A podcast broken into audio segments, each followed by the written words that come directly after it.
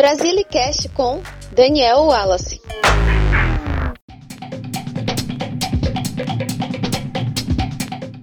Alô brasiliana, brasiliano. 2020 é um ano especial para o futebol brasileiro relembrar momentos de tristeza e alegria. Neste episódio, vou apresentar cinco lições que podemos aprender com dois casos da seleção brasileira de futebol: os 70 anos do Maracanazo e os 50 anos do tricampeonato no México.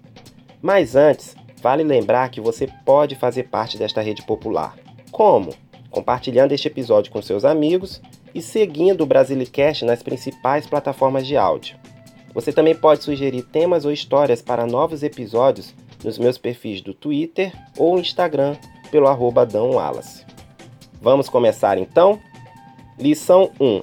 Não é bom cantar vitória antes da hora. Às vésperas da final da Copa de 1950, o Brasil foi tomado por um clima geral de euforia.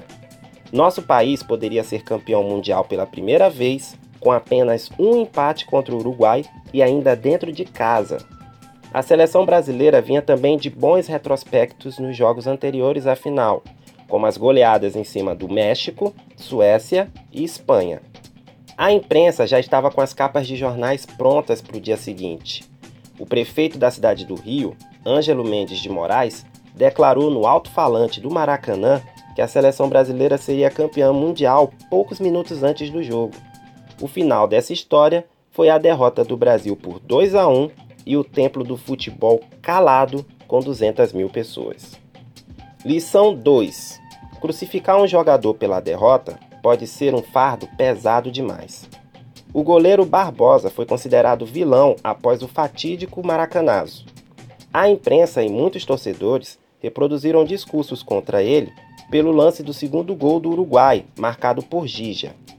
Antes daquela final, Barbosa tinha uma carreira vitoriosa pelo Clube de Regatas Vasco da Gama, com quatro cariocas e um campeonato sul-americano em 1948. Entrou na seleção por estar entre os melhores do país Barbosa era negro e após Maracanazo, o mantra do goleiro negão não é confiável ganhou força. Ele foi até impedido de gravar para uma matéria da BBC, ao lado do goleiro Tafarel, às vésperas de um jogo de eliminatórias contra o Uruguai em 1993, a fim de evitar comentários caso nosso país perdesse.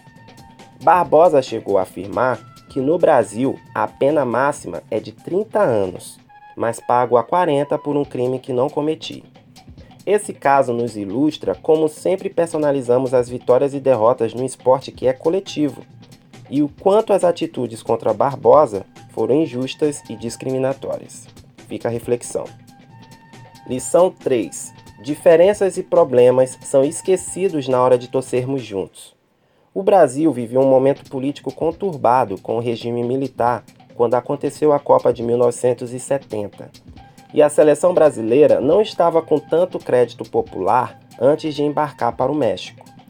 Saldanha foi trocado por Zagallo no comando técnico semanas antes da competição. Uma das seleções mais aclamadas teve aproximadamente 20 dias para conquistar torcedores e críticos, pois todas as vitórias foram contundentes. 90 milhões de corações acompanharam pela primeira vez ao vivo na televisão, mas ainda em preto e branco, e fizeram um novo carnaval após a final contra a Itália, embalados ao som de Todos juntos vamos pra frente, Brasil, Brasil, salve a seleção. Lição 4. Temos que dar valor àquilo que é nosso.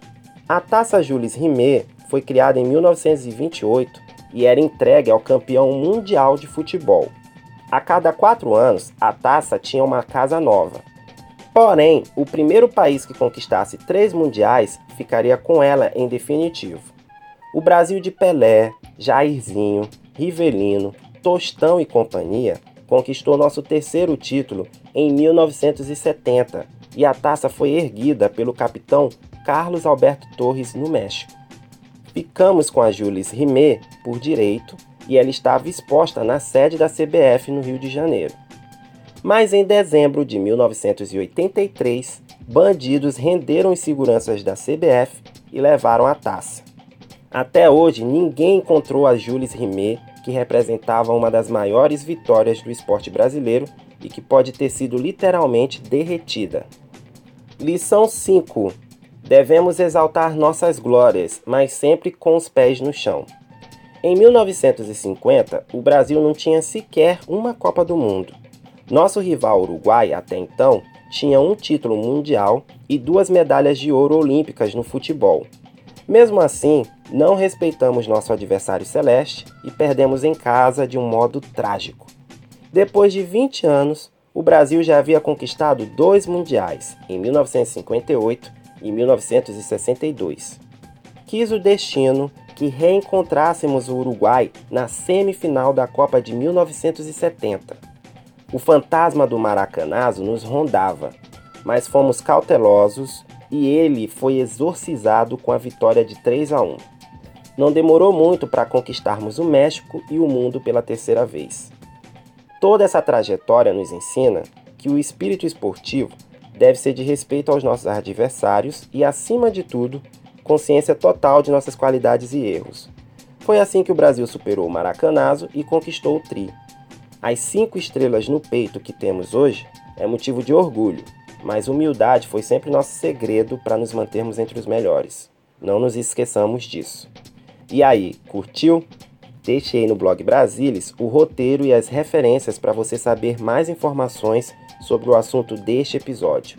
O link de acesso é danielwallace.wordpress.com, que também está na descrição do podcast.